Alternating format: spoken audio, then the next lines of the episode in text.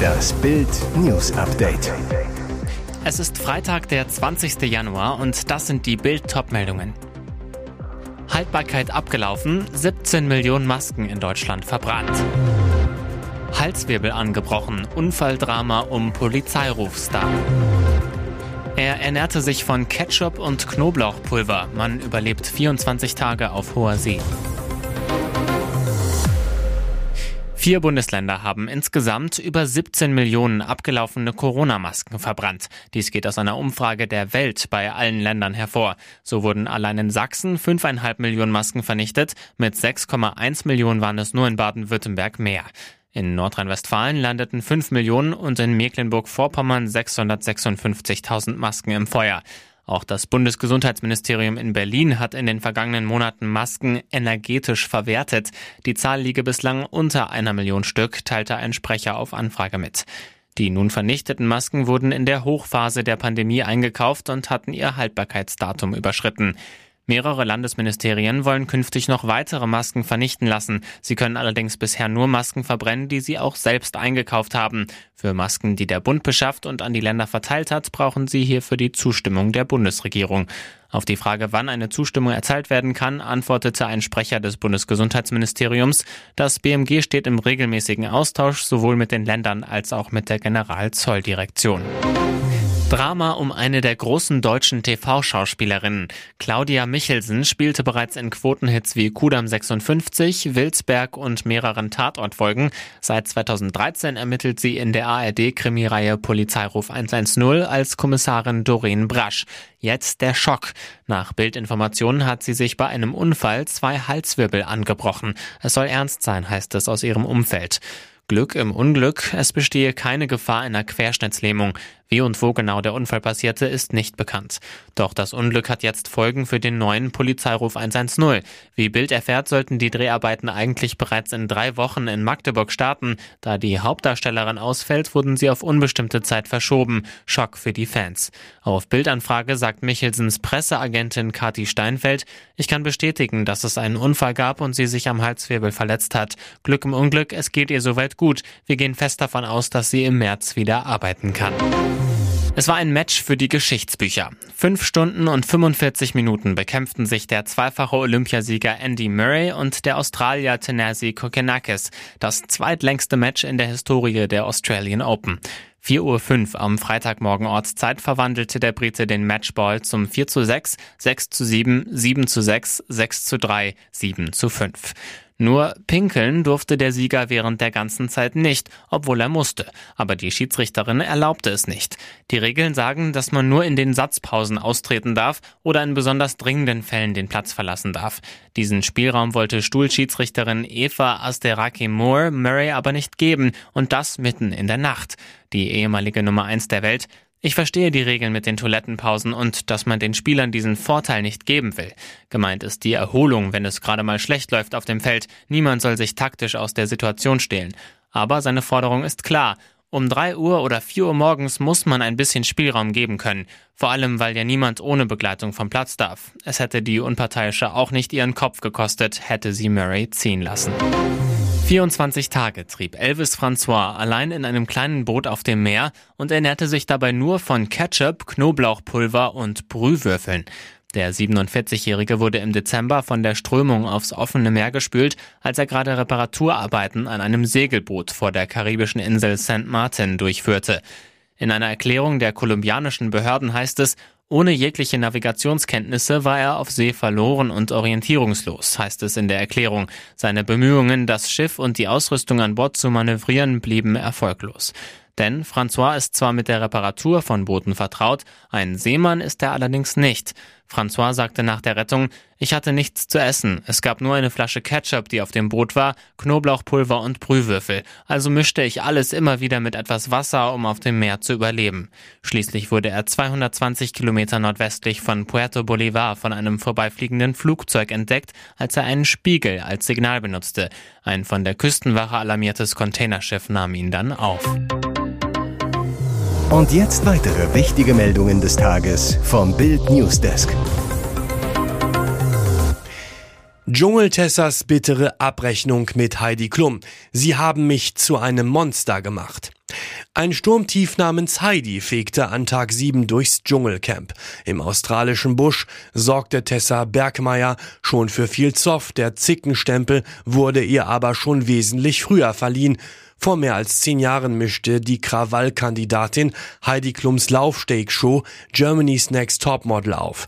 Tessas Stinkefinger ist bis heute legendär, ihr Rauschmiss danach ebenso. Im Dschungelcamp erzählte der Reality-Star jetzt, wie es bei der Castingshow hinter den Kulissen zuging und rechnete schonungslos mit Model Mama Heidi ab. Sie sagt, die haben mich zu einem Monster dort gemacht, nur weil ich selbstbewusst bin und wusste, was ich konnte. Die haben das umgedreht als arrogant und eingebildet. Ihrer Catwalk-Karriere habe die Show geschadet. Tessa hatte schnell den Ruf als Superzicke weg. Sie über die Folgen? Ich konnte in Hamburg nicht weiter modeln, kein Kunde wollte mich mehr haben. Modeljobs habe es für Newcomerinnen, wenn überhaupt, nur noch im Ausland gegeben. Als das Gespräch am Lagerfeuer auf Heidi Klum kommt, lässt die Ex-Kandidatin an der GNTM-Chefin kein gutes Haar. Der ist doch alles egal. Der sind die Mädchen egal. Der sind die Leben egal. Die ist eiskalt. Business, Business, Business. Heidi Klum habe keine Empathie und sei fake. Neuer Megakonkurrent im Tor. So reagiert Neuer auf den Sommerwechsel. Er ist der Grund für den Wechsel von Jan Sommer, Manuel Neuer. Der Bayern-Kapitän hatte sich am 9. Dezember beim Skitourgehen das rechte Bein gebrochen, fällt deshalb die komplette Rückrunde aus. Seitdem schwieg er zur Torwartsuche der Bayern, hielt sich bis auf ein Krückenfoto Anfang Januar auch auf Social Media zurück um seinen neuen Konkurrenten im Bayern-Tor zu begrüßen, wurde der fünffache Welttorhüter auf Instagram aber wieder aktiv. Am Donnerstag vermeldete der Rekordmeister den Sommerwechsel auf allen Internetkanälen. Auf Insta veröffentlichten die Münchner ein Bild, das Sommer bereits im Bayern-Dress zeigt. Dazu schrieb der Club Hashtag Servus Jan. Wer drückte bei dem Post auf den Gefällt mir Knopf? Neuer. Für den Rest der zweiten Saisonhälfte ist der Ex-Schalker scheinbar auch Fan der Sommerverpflichtung. Spätestens, wenn Neuer wieder einsatzbereit ist, dürfte sich das aber ändern. Klar nämlich, ab Sommer muss Neuer wohl mit Sommer um die Nummer eins bei Bayern kämpfen.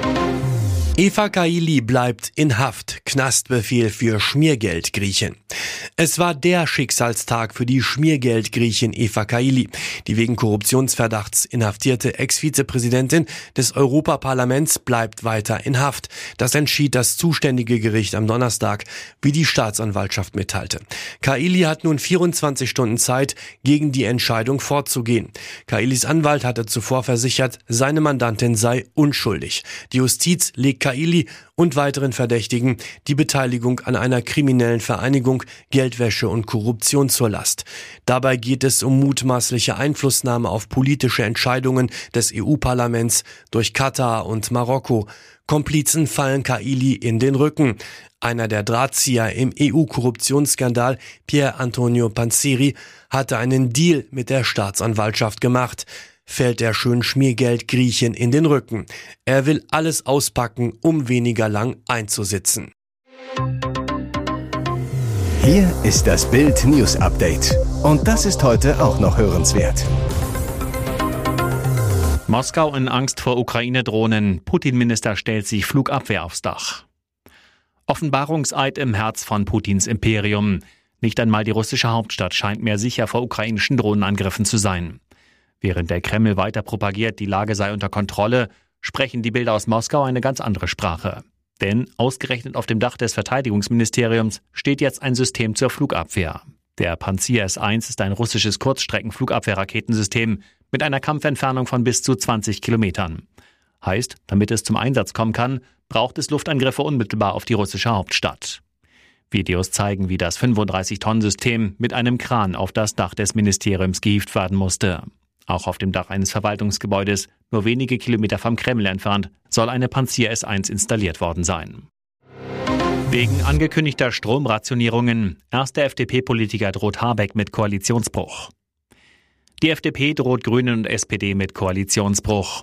Wir werden den Weg in die Deindustrialisierung nicht mitgehen, sagte der energiepolitische Sprecher der FDP, Michael Kruse, gegenüber Bild.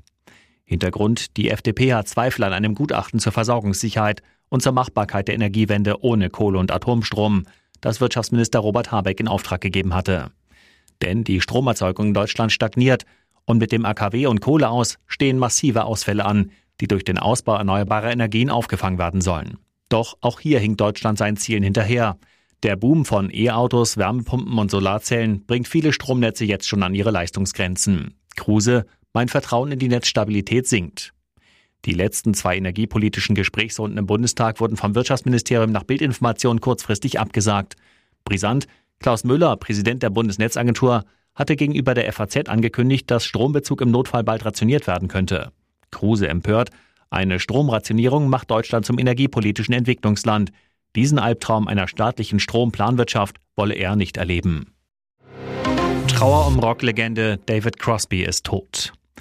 Rocklegende David Crosby ist tot. Der Musiker starb nach langer Krankheit, berichtet das US-Magazin Variety unter Berufung auf Crosbys Frau.